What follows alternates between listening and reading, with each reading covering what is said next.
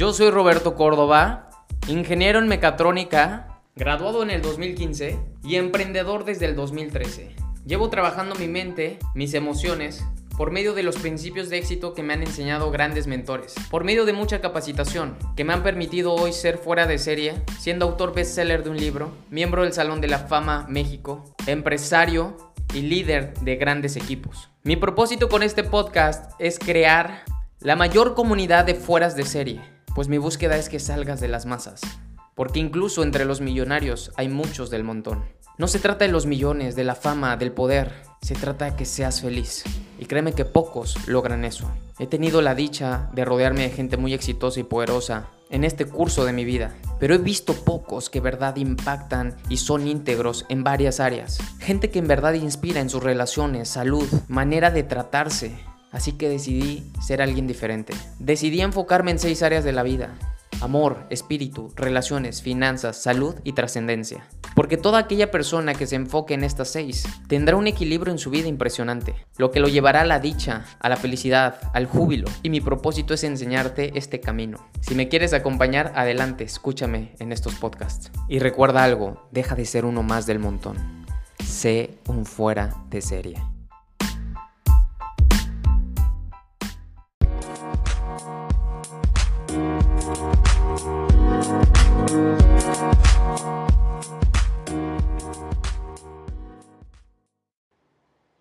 Y comencemos con esta grandiosa regla que para los que todavía no saben mucho acerca de ella, vienen los textos bíblicos, textos o libros sagrados, y se trata de no le hagas a alguien lo que a ti no te gustaría que te hicieran, trata a las demás personas como te gustaría que te trataran, todo eso. Hay, siete distintas reglas de oro o escritos de siete formas diferentes, pero en todo significa lo mismo.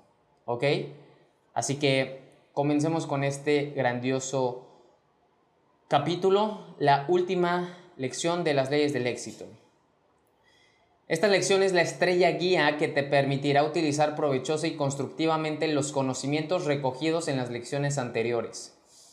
Hay más poder contenido en las lecciones anteriores de este curso del que la mayoría de las personas se permitirían usar. Por lo tanto, esta lección es un regulador que si es observado y aplicado te permitirá conducir tu nave de conocimientos por encima de las rocas y los arrecifes del fracaso que suelen dificultar el camino de todos aquellos que repentinamente se encuentran en posesión del poder. Así que comencemos a ver y comenzamos a entender que nosotros hemos eh, leído una compilación de información de años, años señores, mucho conocimiento, mucha experiencia por parte de Napoleon Hill y hoy vamos a leer el último capítulo que condensa o masteriza esa información de tal manera que con esa información hagas el bien en lugar del mal. Porque en pocas palabras eso es lo que quiere decir este pequeño pedazo que hemos leído.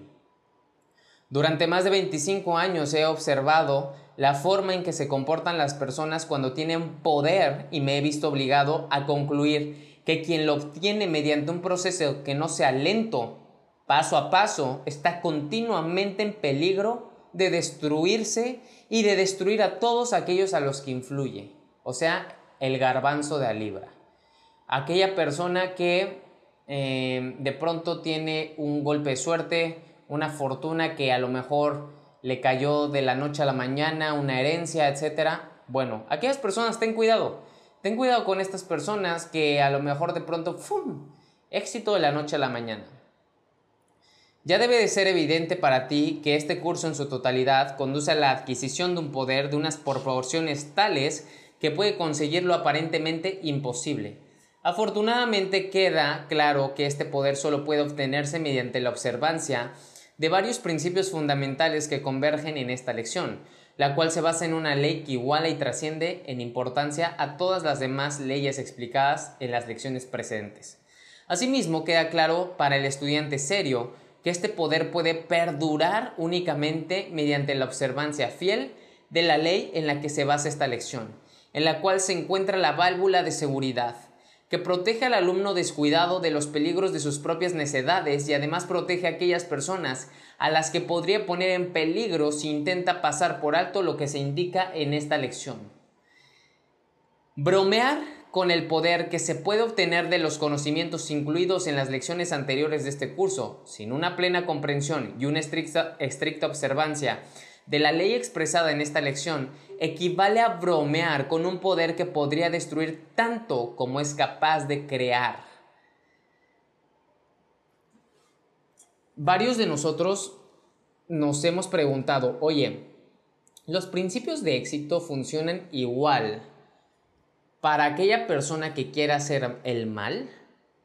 Los principios de éxito funcionan para los secuestradores, para los narcotraficantes, para los que hacen trata de blancas, ¿los principios de éxito funcionan igual para ellos? Y la respuesta es sí, porque son principios de éxito. No, no, no nos está hablando 100% de leyes naturales, ni leyes espirituales, ni leyes kármicas, ni leyes energéticas. Nos está hablando meramente de principios o leyes de éxito. Entonces, las leyes de éxito son aplicadas como las aplicó Hitler, como las aplicó Genghis Khan, como las aplicó Napoleón Bonaparte, o como los han aplicado grandes personas que han marcado la historia en la humanidad. Un George Washington. Todas estas personas han aplicado principios de éxito. Entonces, ¿por qué decidió Napoleon Hill cerrar su libro con la regla de oro y te voy a poner un poquito en contexto. Mm, en los años en los que él escribió Burlar al Diablo, que fueron sus primeros años, los más poderosos, incluyendo la iglesia, le prohibieron publicar su libro. Tenía tanto poder la iglesia y tenían tanto poder ciertas personas que, y eran círculos tan pequeños que la información que Napoleón Hill recopiló por tantos años era demasiado valiosa y o incluso peligrosa si no se mm, desmenuzaba y comprendía de la forma adecuada, incluso si no llegaba a, los, a las manos correctas. Napoleón Hill sabía que él había escrito una fórmula y una receta como para hacer que personas de un rubro, completamente diferente al de nosotros, que en este caso es el desarrollo personal, empresarial, el bien propio, el bien en común, el bien hacia los demás, él sabía que aquellas personas que leyeran este libro y no estuvieran alineados en sintonía, en energía, en filosofía, podían hacer o aplicar estos principios hacia el mal. Entonces, de cierta forma, tuvo que cerrar su libro con la regla de oro. Y la regla de oro, repito, está en todos los textos bíblicos. Sin embargo, a pesar de que este libro caiga en manos de una persona que no está alineada, no tenga la conciencia y aplique los principios de éxito, va a tener éxito en lo que está haciendo, ya sea en el narcotráfico, ya sea en la trata de blancas, ya sea en explotación de menores, ya sea en la venta de armas al mercado negro, etc. Por eso te, te cierra el libro como, a ver, reflexiona. Todo lo que te acabo de dar es, una, es un curso muy poderoso. Es un curso en donde vas a obtener demasiada información de valor. Pero como sutilmente, por favor, ocúpalo bien. Es como Albert Einstein hizo toda la cuestión matemática y física como para desarrollar la bomba nuclear y obviamente que para él no estaba en su cabeza destruir eh, o que se destruyeran las personas, sin embargo dio todo, toda la información como para desarrollarse esta bomba nuclear. Él no la desarrolló, sin embargo los cálculos, la, física, los estudios que hizo, provocó que se desarrollaran alguien más la bomba nuclear. Es justamente lo mismo que está tratando de decir Napoleón Hill aquí. ya dijo todos los principios para que tú tengas éxito. Sin embargo, si cae en las manos de una persona pues con una energía poco positiva o benigna y eh, al contrario está enfocado en destruir, pues va a poder destruir. Ahora, no estoy hablando de algo que sospecho que es cierto, sino de algo que sé que es verdad. La verdad en la que se basa todo este curso y esta lección en particular no es una invención mía. No hago ninguna reivindicación de ella, excepto la de haber observado su aplicación invariable en los ámbitos cotidianos de la vida durante un periodo de más de 25 años de lucha y de haber hecho todo el uso de ella que pude, a la luz de mis fragilidades y debilidades humanas. Si, exiges una prueba concluyente de la solidez de las leyes en las que se basa este curso, en general y esta lección en particular, debo declarar mi incapacidad de ofrecértela, excepto a través de un único testigo, y ese eres tú. Puedes obtener una prueba concluyente únicamente si pruebas y aplicas estas leyes tú mismo. Si exiges unas pruebas más sustanciales y autoritarias que las mías, entonces tendré el privilegio de remitirte a las enseñanzas y la filosofía de Cristo, Platón, Sócrates, Epicteto, Confucio, Emerson y dos filósofos más modernos, James y Münsterberg, de cuyas obras he extraído los fundamentos más importantes de esta lección con excepción de lo que he obtenido de mi propia ilimitada experiencia. Durante más de cuatro mil años el hombre ha venido predicando la regla de oro como una regla adecuada para la conducta del ser humano pero desgraciadamente el mundo ha aceptado las palabras escritas, aunque sin captar en absoluto el espíritu de este mandato universal. Hemos aceptado la filosofía de la regla de oro solamente como una regla sensata para la conducta ética, pero no hemos llegado a comprender la ley en la que se basa.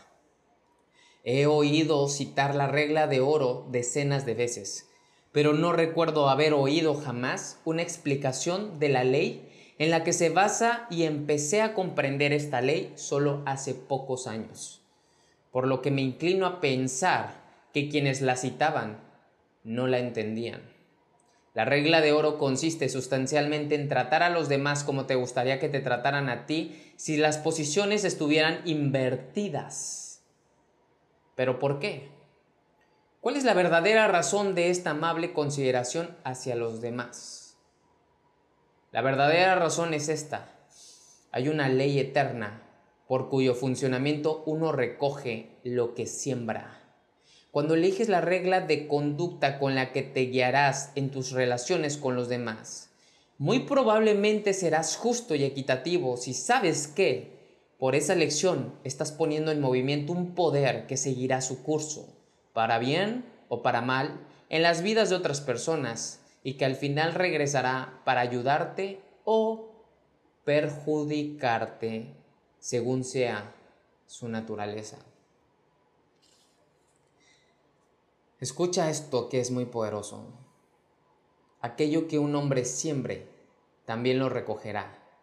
Tienes el privilegio de tratar injustamente a los demás pero si comprendes la ley en la que se basa la regla de oro, debes saber que tu trato injusto producirá su fruto amargo. Si comprendes plenamente los principios descritos en la onceava lección, que trata sobre el pensamiento correcto, te resultará bastante fácil entender la ley en la que se basa la regla de oro. No puedes forzar o cambiar el rumbo de esta ley pero puedes adaptarte a su naturaleza y de ese modo usarla como un poder irresistible que te llevará a unas alturas de éxito que no podrías alcanzar sin su ayuda. Esta ley no se detiene en la mera devolución de tus actos de injusticia y falta de amabilidad hacia los demás, sino que va más allá, mucho más allá, y te devuelve los resultados de cada pensamiento que emites. Esto es lo más poderoso, señores. La regla de oro no se trata solamente de algo físico que haces hacia los demás. Cada mentira, cada pensamiento negativo, cada juicio, cada adulación, cada crítica, Hay veces que no entendemos por qué nos va mal. Hay veces que no entendemos por qué sucede esto en nuestras vidas. ¿Por qué perdemos? ¿Por qué estamos en una crisis? ¿Por qué nuestra mujer nos dejó? ¿Por qué nuestros hijos son así? ¿Por qué hoy estoy enfermo? ¿Por qué generé cáncer? ¿Por qué? Y hay muchas preguntas que te haces y te dices, qué injusta es la vida si yo soy tan bueno. Pero entendamos esto, somos energía, 99.9999999% de nosotros es energía. Y todo lo que decimos, sentimos, hacemos es energía. Y si nosotros tenemos la capacidad de ser conscientes, de pensar, a mí me gustaría que esta persona hiciera esto contra mí. A mí me gustaría que, que esta persona hablara así de mí. A mí me gustaría que esta persona me tratara así. Porque antes de que juzgues, critiques, engañes, adules, apuntes, envenenes. Ponte a pensar si a ti te gustaría que te hicieran lo mismo. Pero una vez que salga ese pensamiento y dices, es que es justicia, es que ella, él, esto me hizo, bla, bla, bla. Ok. Solo recuerda lo que aquí se dice. Que cada semilla que tú siembres, tendrás que recoger un fruto en algún momento.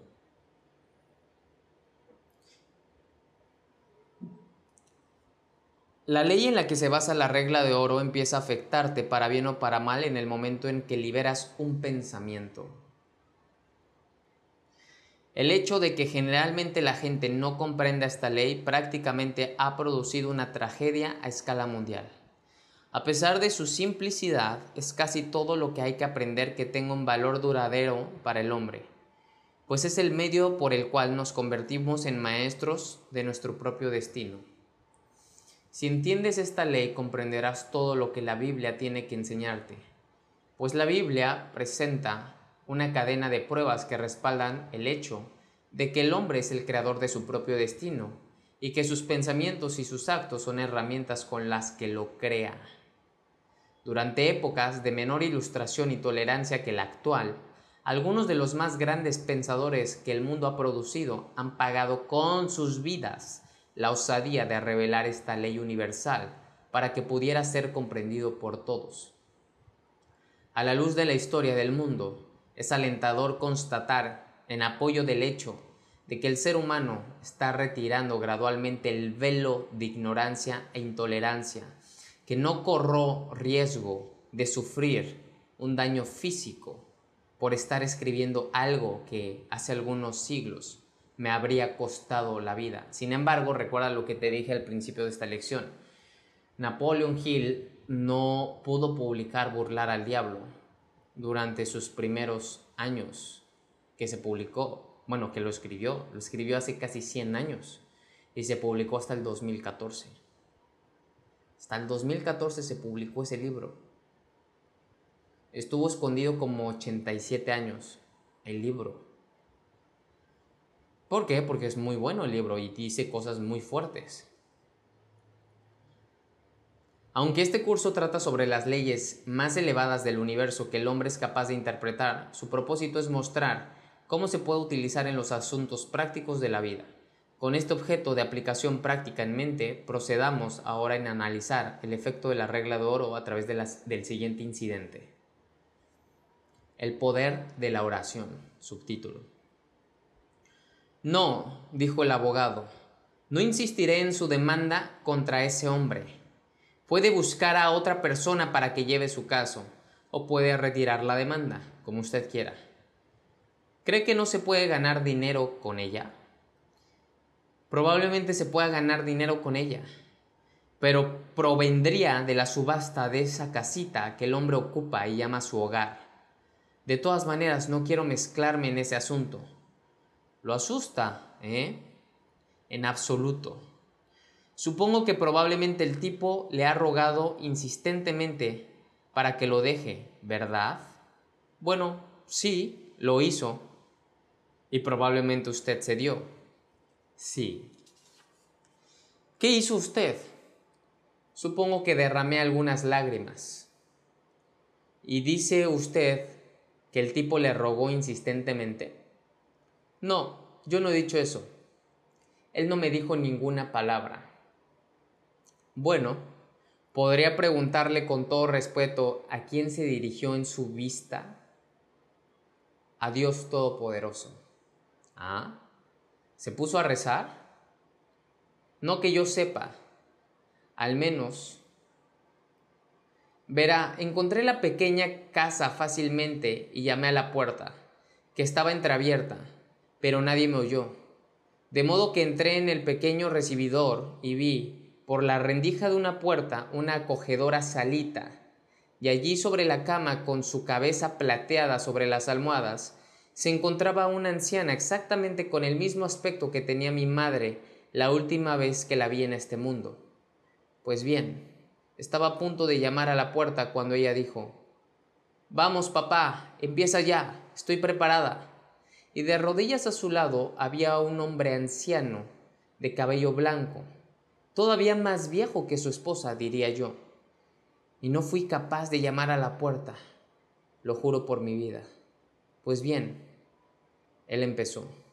Primero le recordó a Dios que ellos seguían siendo sus hijos sumisos, mamá y él, y que no importaba lo que él considerara adecuado que le sobreviniera, ellos no se rebelarían ante su voluntad. Sin duda, sería difícil para ellos quedarse sin casa a su, avanzada edad, especialmente con la pobre mamá tan enferma y desválida, y que distinto habría sido si alguno de los chicos viviera todavía. Entonces su voz se quebró y una mano blanca emergió sigilosamente de debajo de la colcha y acarició suavemente su pelo niveo. Él siguió repitiendo que nada podía ser tan duro como haber tenido que despedirse de sus tres hijos, excepto que mamá y él fuesen separados. Pero finalmente el anciano se consoló con el hecho de que el amado Señor sabía que no era debido a ninguna falta suya que mamá y él se vinieran se vieran amenazados con la pérdida de su querida casita, lo cual significaría mendigar y vivir en el hospicio para pobres. Rezaban para no tener que ir allí, si eso era consecuente con la voluntad de Dios. Y entonces él citó una multitud de promesas de seguridad para quienes depositan su confianza en el Señor. De hecho, ese ha sido el ruego más emocionante que he oído jamás. Y finalmente rezó para que Dios bendijera a todos aquellos que están a punto de pedir justicia. Entonces el abogado continuó más humilde que nunca y creo que prefiero tener que ir yo mismo al asilo para pobres antes que manchar mi corazón y mis manos con la sangre de un juicio como ese. Tiene un poco de miedo de derrotar a la oración del anciano, ¿eh? Por Dios, hombre, no es posible derrotarla, dijo el abogado. Le digo que dejó todo en manos de Dios, pero afirmó que se nos ha dicho que debemos de dar a conocer nuestros deseos al Señor. De todos los alegatos que he oído en mi vida, ese lo supera con creces. Verá, en mi infancia me enseñaron ese tipo de cosas. De cualquier modo, ¿por qué fui enviado a oír esa plegaria? Estoy seguro de que no lo sé, pero no le paso este caso a otra persona. Ojalá, dijo el cliente moviéndose intranquilo, usted no me hubiera hablado de la oración del anciano. ¿Por qué? motivo. Bueno, porque quiero el dinero que me daría esa casa, pero me enseñaron la Biblia de una forma bastante directa cuando era niño y odiaría ponerme a lo que usted me cuenta. Ojalá no hubiera escuchado ni una palabra al respecto, y en otra época no habría escuchado peticiones que estaban dirigidas a mis oídos. El abogado sonrió. Mi querido amigo, dijo, vuelve a equivocarse otra vez. estaba dirigido a mis oídos y a los suyos también. Y Dios Todopoderoso quiso que así fuera. Si mal no recuerdo, mi anciana madre solía cantar que Dios se movía de maneras misteriosas. Bueno, mi madre solía cantar eso también, dijo el demandante, mientras, mientras retorcía los papeles de la, de la demanda entre sus dedos. Si quiere, puede llamar por la mañana y decirles a mamá y a él que la demanda ha sido retirada. Ni esta lección ni el curso del que forma parte se basan en un llamamiento a la sensiblería, pero no se puede escapar a la verdad de que el éxito, en su forma más elevada y noble, finalmente lo lleva a uno a ver todas las relaciones humanas con un sentimiento de profunda emoción, como el que este abogado tuvo al escuchar la oración del anciano. Quizá esta sea una idea anticuada, pero de algún modo no pudo evitar creer que nadie pueda alcanzar el éxito en su forma más elevada sin la ayuda de la oración sincera. La oración es la llave con la que uno puede abrir la puerta secreta a la que me referí en la onceava lección. En estos tiempos de asuntos mundanos, cuando el pensamiento predominante de la mayoría de la gente está centrado en la acumulación de riqueza o en la lucha por la mera subsistencia, es fácil y natural que subestimemos el poder de la oración sincera. No estoy diciendo que debas recurrir a la oración como un medio para resolver tus problemas cotidianos que exigen una atención inmediata. No, no voy a ir tan lejos en este curso de formación que será estudiado principalmente por quienes buscan en él el camino hacia un éxito que se mide en dinero. Pero te puedo sugerir, modestamente, que al menos le des una oportunidad a la oración cuando todo lo demás no consiga proporcionarte un éxito satisfactorio. Treinta hombres despeinados y con los ojos enrojecidos formaban una fila delante del juez del tribunal de la correlación correccional de San Francisco. Era el grupo habitual de borrachos y revoltosos, algunos eran viejos y se habían endurecido, otros inclinaban la cabeza avergonzados. Justo cuando el desorden momentáneo de la entrada de los prisioneros se tranquilizó, ocurrió algo extraño. Una voz fuerte y clara, proveniente de la parte inferior, comenzó a cantar. Anoche, mientras dormía, tuve un sueño muy bonito. Anoche, para todos ellos había sido una pesadilla o el estupor de una borrachera. La canción fue un, un contraste tan grande como la terrible realidad, que nadie pudo evitar conmocionarse repentinamente ante el pensamiento que la canción sugería. Estaba en la vieja Jerusalén, junto al templo que allí que hay allí. Continuaba la canción. El juez hizo una pausa, hizo sus averiguaciones tranquilamente. Un antiguo miembro de una famosa compañía de ópera conocida en el país entero del país entero estaba esperando un juicio por falsificación. Era él quien cantaba en su celda.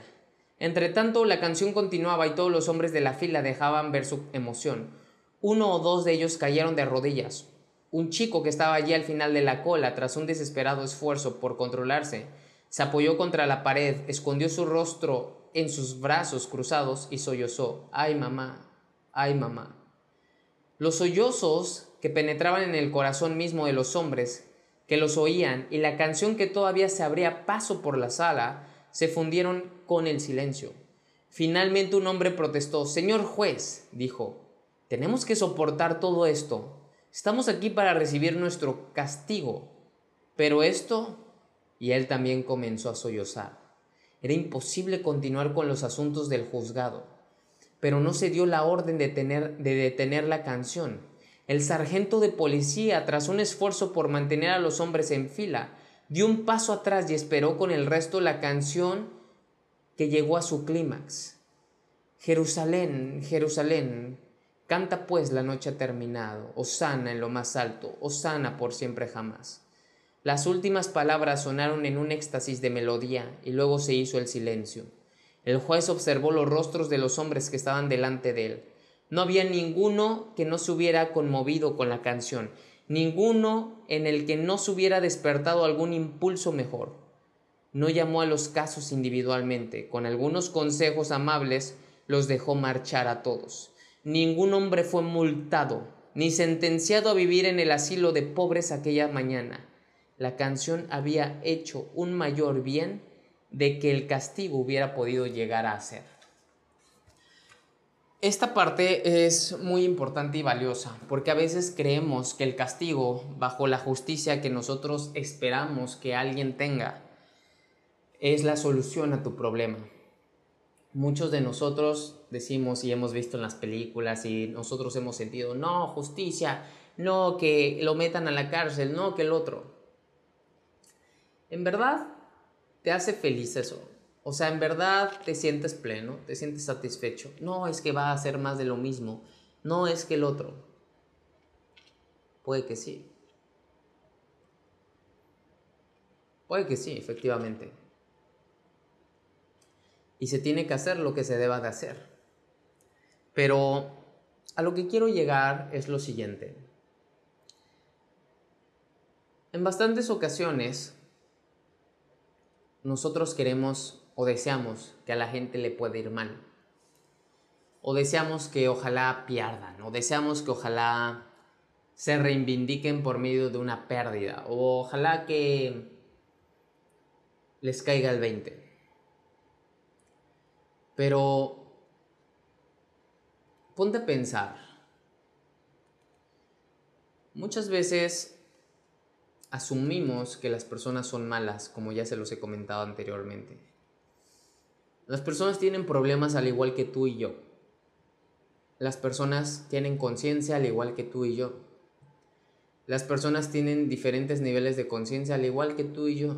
Y diferentes deseos, gustos, crianzas, heridas de la infancia al igual que tú y yo.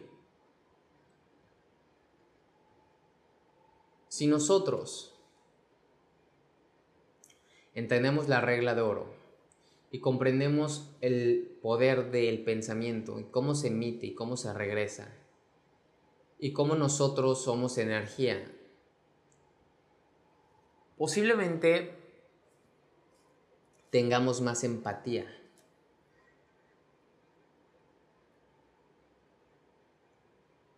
Al final de cuentas, no se trata de que se haga el mal. Yo no deseo que la gente muera de COVID. Yo no deseo que la gente sea asesinada. Yo no deseo que la gente sea estafada. Yo no deseo que haya más gente en la cárcel.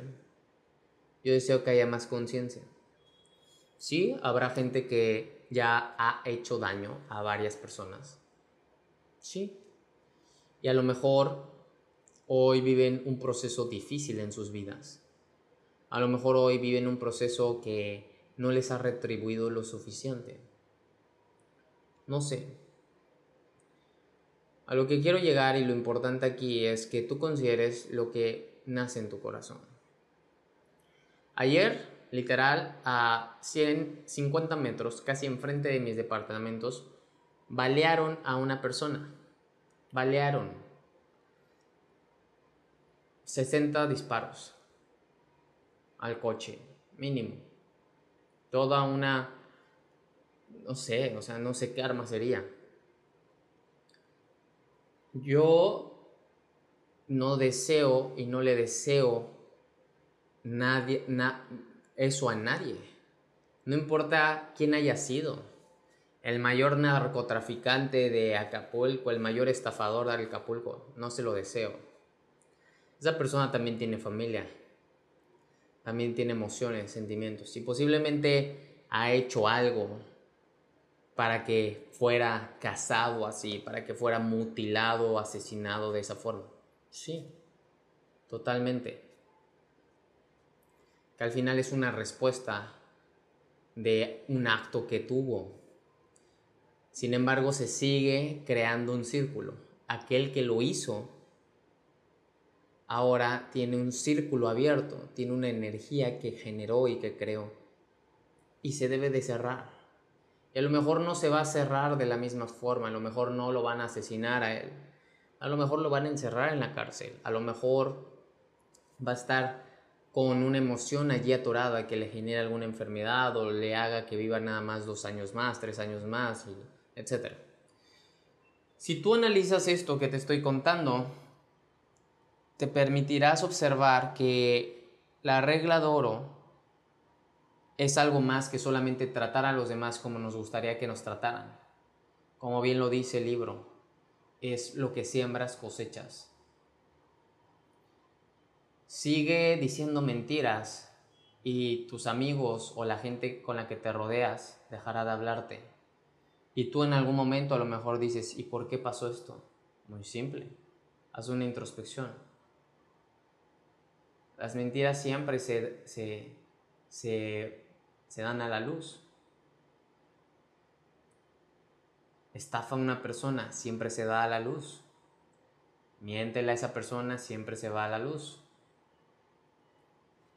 Engáñalo, te van se van a enterar. Entonces, es importante que tomemos en cuenta la regla de oro para nuestra vida en todos los sentidos, en todas las áreas, hacia nosotros mismos también. ¿De qué sirve que nos engañemos en el gimnasio? ¿De qué sirve que no hagamos bien las cosas? ¿De qué sirve que hagamos las cosas incompletas y decimos que sí las estamos haciendo? Dime, ¿de qué sirve? Lo que siembras cosechas. Es lo mismo, la regla de oro hacia ti mismo. Es la regla de oro hacia ti mismo. Pregúntate, ¿te gustaría ver a tu mamá, a tu papá, a tu novia que se están engañando a sí mismos? Ahora, ¿te gustaría que tu novia te vea, que tu marido te vea, que tu papá te vea engañándote a ti mismo? Ahora, pregúntate, ¿te gustaría verte? Porque, pero de hecho si lo ves. ¿Cómo te engañas a ti mismo? Extrapola tu personalidad, extrapola tu espíritu.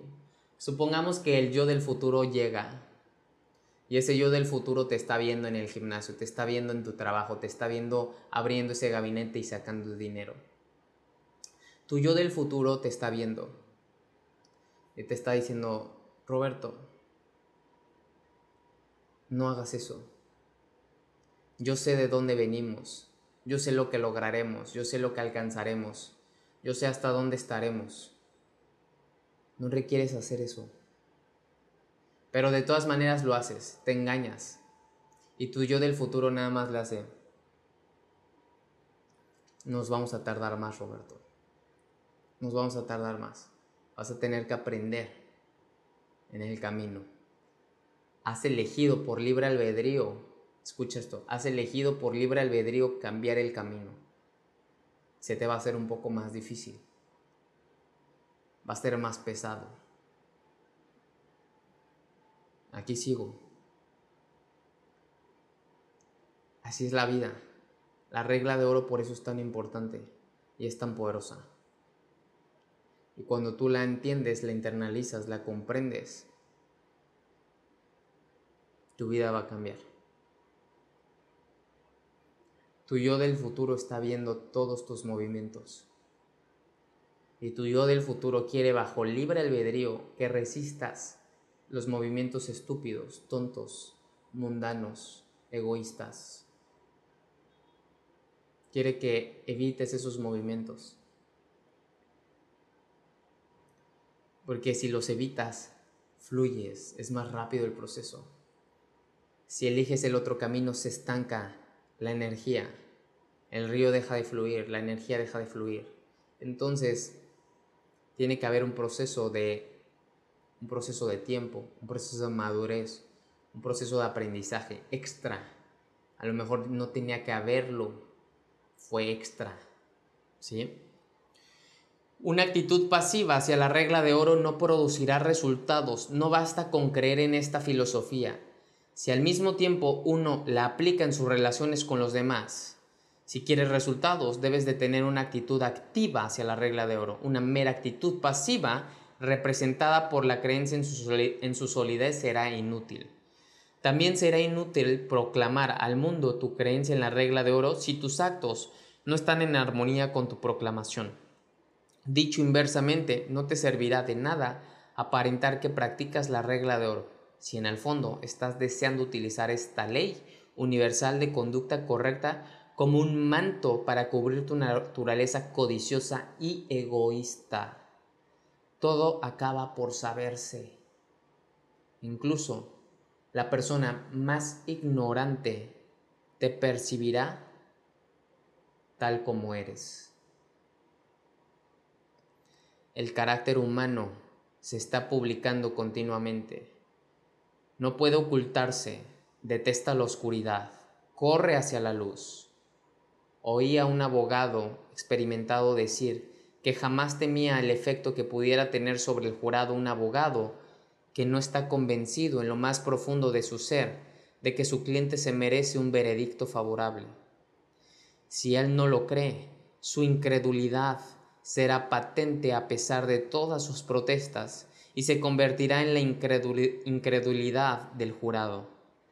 Esta es la ley según la cual una obra de arte de cualquier tipo nos coloca en el mismo estado de ánimo en que se encontraba el artista cuando la realizó. Aquello que no creemos, no lo podemos expresar adecuadamente aunque repitamos las palabras con mucha frecuencia. Esta fue la convicción que expresó Swedenborg cuando describió a un grupo de personas en el mundo espiritual que intentaban en vano expresar una propuesta en la que no creían. No lo conseguían por mucho que movieran y arrugaran los labios, incluso hasta la indignación. Escucha esta frase de Emerson. Un hombre deja ver lo que vale, lo que él es se graba en su rostro, en su forma, en sus fortunas, en letras de luz que todos pueden leer, excepto él mismo. Si quieres que se te conozca por haber hecho algo, no lo hagas jamás. Un hombre puede hacerse el tonto en los terrenos de acarreo del desierto, pero, pero parecerá que cada grano de arena lo ve. En esta cita Emerson hace referencia a la ley en que se basa la filosofía de la regla de oro, y tenía en mente esa misma ley cuando escribió lo siguiente. Cada violación de la verdad no solo es una especie de suicidio para el mentiroso, sino que es también una puñalada a la salud de la sociedad humana. En la mentira más provechosa, la marcha de los acontecimientos pondrá luego una carga destructiva, mientras que la franqueza resulta ser la mejor de las tácticas, pues invita a la franqueza. Coloca a ambas partes en una relación conveniente y convierte el intercambio en una amistad. Confía en los hombres y ellos te serán fieles. Trátalos con grandeza y se mostrarán grandes, aunque hagan una excepción a tu favor en todas sus reglas de comercio. La filosofía de la regla de oro se basa en una ley que ninguna persona puede evadir esta es la misma que se describe en la onceava lección, que trata sobre el pensamiento correcto, con cuyo funcionamiento los pensamientos que tenemos se convierten en realidad, correspondiéndose exactamente con su naturaleza. Una vez que reconocemos el poder creativo de nuestros pensamientos, se acaba el esforzarnos para obtener lo que queremos y se acaba el conseguirlo a expensas de otra persona ya que, según la hipótesis de que podemos crear lo que deseamos, la forma más sencilla de obtenerlo no es arrebatárselo a alguien, sino crearlo para nosotros. Y puesto que no hay límite para el pensamiento, no, no puede haber necesidad de esforzarse para conseguirlo. Que todo el mundo pueda obtener lo que quiera de esta manera significa erradicar la lucha, la necesidad, la enfermedad y la tristeza de la tierra. Ahora bien, la Biblia descansa precisamente sobre este supuesto del poder creativo de nuestros pensamientos. Si no fuera así, ¿cuál sería el significado de ser salvados por la fe? La fe es esencialmente pensamiento y por lo tanto cada llamado a tener fe en Dios es una llamada a confiar en el poder de tus propios pensamientos acerca de Dios. Según tu fe te será dado, dice el Antiguo Testamento. Todo el libro no es más que una declaración continua del poder creativo del pensamiento. La ley de la individualidad del hombre es por lo tanto la ley de la libertad y es igualmente el Evangelio de la paz, pues cuando comprendamos verdaderamente la ley de nuestra propia individualidad, vemos que esa misma ley encuentra su expresión en todos los demás y en consecuencia honraremos la ley en los demás exactamente en la misma medida en que valoramos en nosotros mismos. Hacer esto es seguir la regla de oro, de tratar a los demás como nos gustaría que nos trataran, y puesto que sabemos que la ley de la libertad de nosotros mismos debe incluir el libre uso de nuestro poder creativo, ya no hay ningún aliciente para infringir los derechos de los demás, ya que podemos satisfacer nuestros propios deseos mediante el ejercicio de nuestro conocimiento de esta ley. Cuando esto se llega a entender, la cooperación ocupa el lugar de la competencia, con el resultado que se elimina toda base para la enemistad, ya sea entre personas, clases o naciones.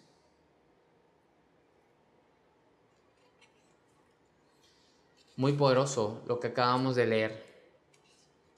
Y voy a cerrar con lo siguiente.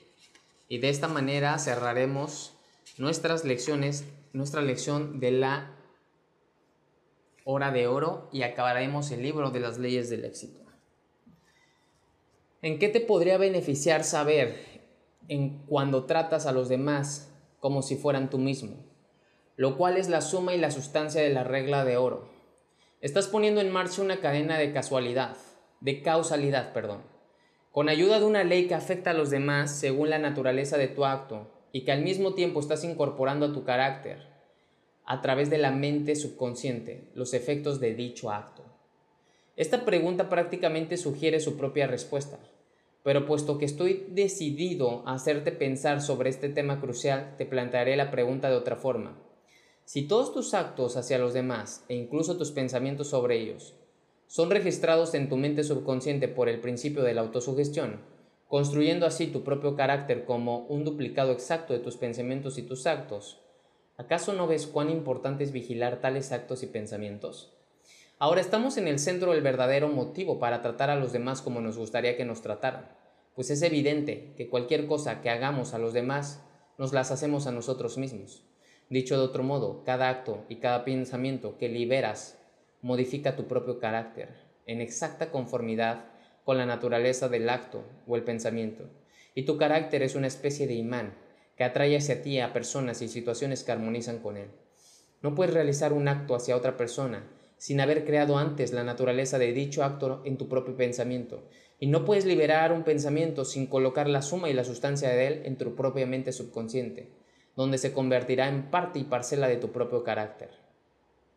Si comprendes este sencillo principio, comprenderás por qué no puedes permitir odiar o envidiar a otra persona. Entenderás también por qué no te puedes permitir devolver el golpe con su equivalente a quienes cometen injusticia contigo. Asimismo, comprenderás el mandato de devolver bien por mal. Si entiendes la ley en que se basa el mandato de la regla de oro, entenderás también la ley que une a toda la humanidad con un mismo lazo de compañerismo y hace imposible que le hagas daño a otra persona mediante pensamientos o actos, sin hacerte daño a ti mismo.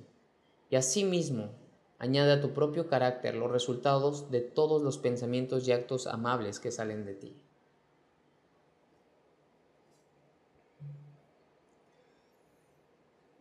Esta es de las más grandes enseñanzas que puedes tú obtener. El cierre de este libro es muy poderoso.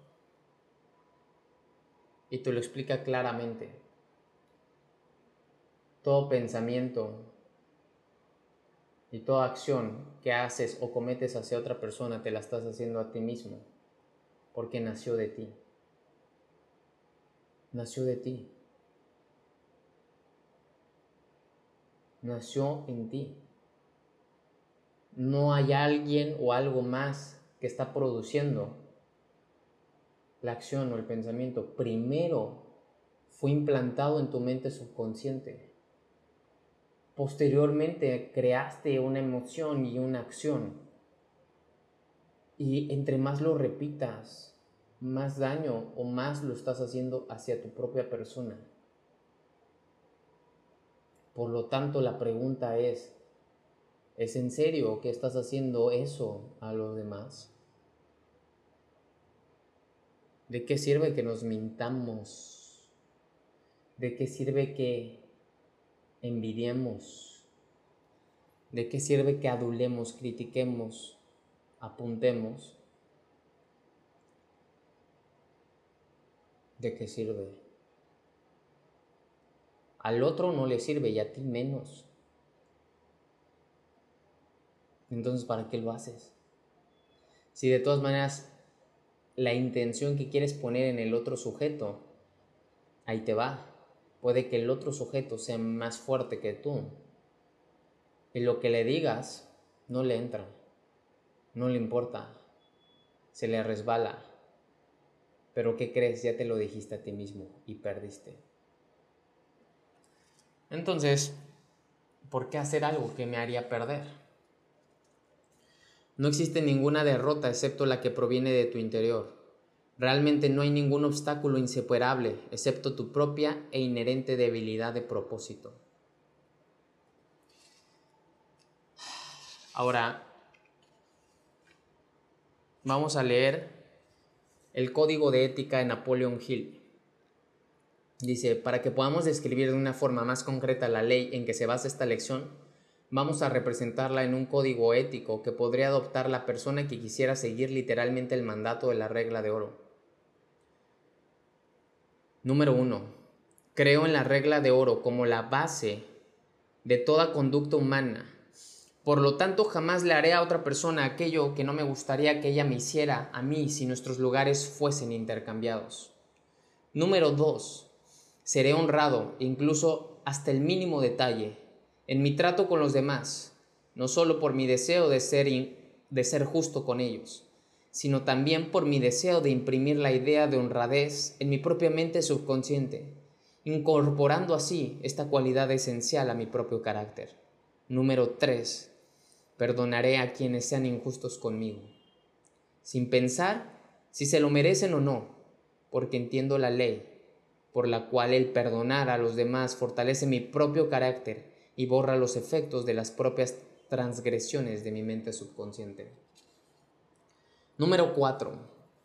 Siempre seré justo, generoso e imparcial con los demás, aunque sepa que estos actos no serán percibidos o recompensados en los términos habituales de recompensa, porque entiendo y pretendo aplicar la ley con cuya ayuda el carácter de una persona es la suma total de sus actos y sus hechos.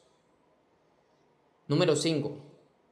El tiempo que pueda tener para dedicar al descubrimiento y la exposición de las debilidades y faltas de otras personas, lo dedicaré de una forma más provechosa al descubrimiento y corrección de las mías.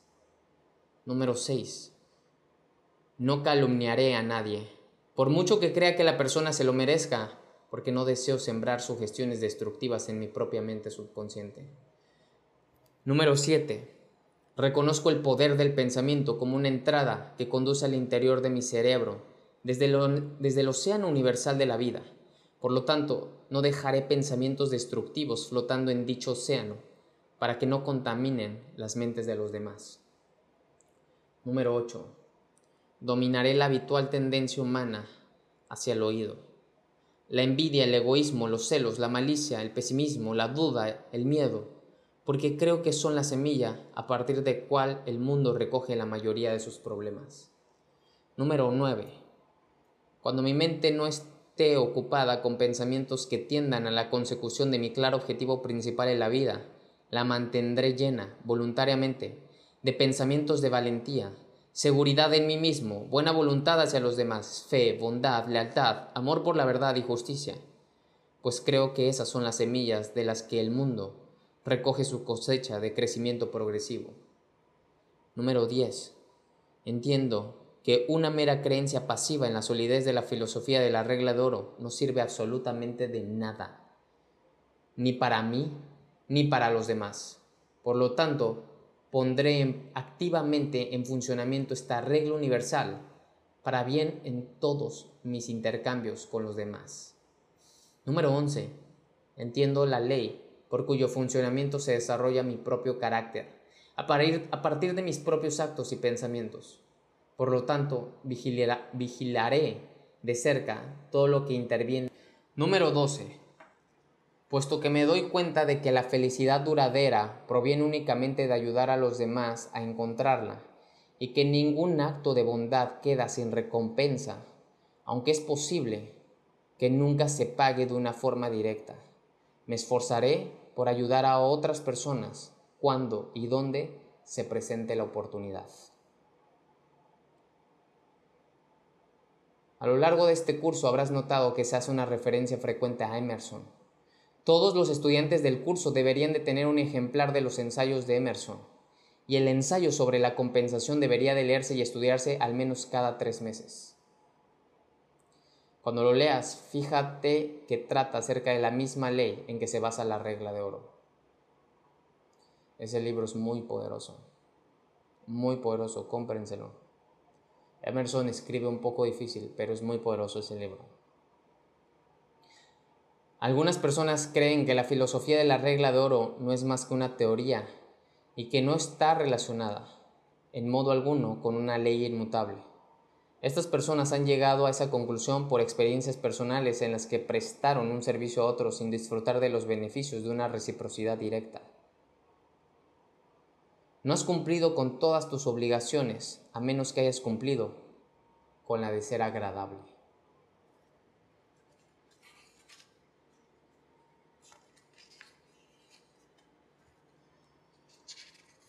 Amigos, sin lugar a dudas, hay todavía páginas de este extraordinario libro tan poderoso. Sin embargo, quiero avanzar al siguiente libro y solamente leeré unas partes que tengo subrayadas para que avancemos y terminemos y concluyamos este libro tan poderoso que nos ha dado tanto y que nos ha enriquecido durante más de 10 meses. El ser humano por sí solo tiene la capacidad de transformar sus pensamientos en realidad física. El ser humano por sí solo puede soñar y hacer realidad sus sueños. El ser humano tiene la capacidad de crear ideales y llegar a hacerlos realidad. ¿Cómo es que el hombre es la única criatura sobre la tierra que sabe cómo usar el poder del pensamiento? Ocurre que el hombre es el ápice de la pirámide de la evolución producto de millones de años de lucha durante los cuales se ha elevado por encima de las demás criaturas de la Tierra, como resultado de sus propios pensamientos y de sus efectos. Exactamente cuándo, dónde y cómo empezaron a fluir los primeros rayos de pensamiento hacia el cerebro del ser, humano, del ser humano, nadie lo sabe. Pero todos sabemos que el pensamiento es el poder que distingue al hombre de todas las demás criaturas. Y asimismo, que el pensamiento es el poder que le ha permitido elevarse por encima de todas ellas. Nadie conoce los límites del poder del pensamiento, o si los tiene. Cualquier cosa que el hombre crea que puede hacer, acabará haciéndolo. Unas pocas generaciones atrás los escritores más imaginativos atrevieron a escribir acerca de un carro sin caballos. Y hete aquí que se hizo realidad y ahora este es un vehículo corriente. Por el poder evolutivo del pensamiento, las esperanzas y las ambiciones de una generación se hicieron realidad en la siguiente.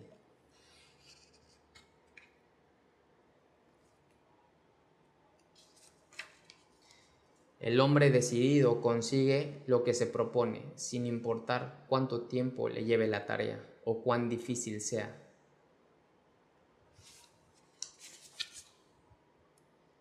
Fíjate en las personas que te rodean y observa este hecho significativo. Los hombres y mujeres de éxito son aquellos que toman decisiones rápidamente y después de tomarlas se mantienen firmes en lo que han decidido. Si eres una de esas personas que toman una decisión hoy y cambian de opinión mañana, estás condenado al fracaso. Si no estás seguro de hacia dónde ir, lo mejor es que cierres los ojos y avances en la oscuridad en lugar de quedarte quieto y no hacer ningún movimiento. El mundo te perdonará si cometes errores, pero nunca te perdonará si no tomas ninguna decisión, porque jamás oirá hablar de ti fuera del vecindario en el que vives. No importa quién seas o cuál sea tu trabajo en esta vida, estás jugando a las damas con el tiempo. Siempre es tu próxima jugada. Muévete con una rápida decisión y el tiempo te favorecerá. Quédate quieto y el tiempo te eliminará del tablero. No siempre puedes hacer la jugada correcta, pero si haces las jugadas suficientes, puedes aprovechar la ley de los promedios y conseguir un puntaje respetable antes de que el gran juego de la vida haya llegado a su fin.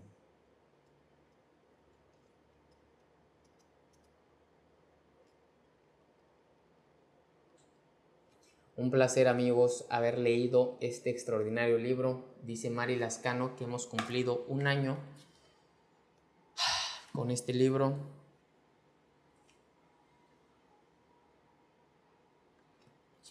Es un grandioso libro.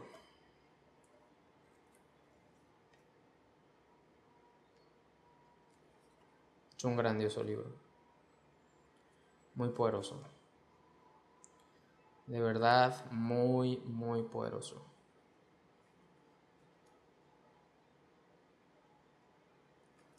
Así que aprovechenlo, aprovechenlo porque todo lo que nos dijo aquí Napoleon Hill está creando una, un eco en la eternidad. Y hay muchas cosas que obviamente no leí, Ahorita me salté 15 páginas que son valiosas, obviamente, si los lees eh, renglón por renglón, palabra por palabra, pero leí las cosas que tenía subrayadas para llegar al siguiente libro. La próxima semana comenzaremos con un nuevo, libro. Y la verdad ha sido una travesía muy padre este libro. Lo voy a extrañar porque mm, Bueno, lo voy a extrañar leer enfrente de ustedes porque aquí lo, aquí lo voy a tener, ¿no? Pero es un libro muy poroso. Nos tardamos más de un año en leerlo porque son 700 y cacho páginas, pero lo leímos con mucha interpretación, las leyes del éxito. Lo leímos con mucha interpretación y bastante tiempo, reflexión, pausas, pero fue, fue muy poroso. Muy poroso, valió la pena, ¿no? Me acuerdo que cuando lo tomé, me acuerdo que dije, voy a leer solamente las partes subrayadas y yo creo que como en unos dos meses lo acabamos, tres meses. Pero de pronto lo empecé a leer con ustedes y empecé a aprender cosas que en su primera vez no aprendí. Cuando lo leí por primera vez no aprendí. Y wow, lo que nos acaba de enseñar de nuevo. Si tú quieres algo de desarrollo personal, este libro es suficiente. Masterizar este libro es más que suficiente. Puedes volverlo a leer. Es un libro muy poderoso, muy valioso. Se lo recomiendo bastante. ¿Sale? Pues encantado de haber estado con todos ustedes, un gusto y nos estamos viendo mañana para eh, dialogar conmigo. Voy a poner ahorita en Instagram una imagen para que me escribas tus preguntas que quieres que mañana hablemos. ¿Sale?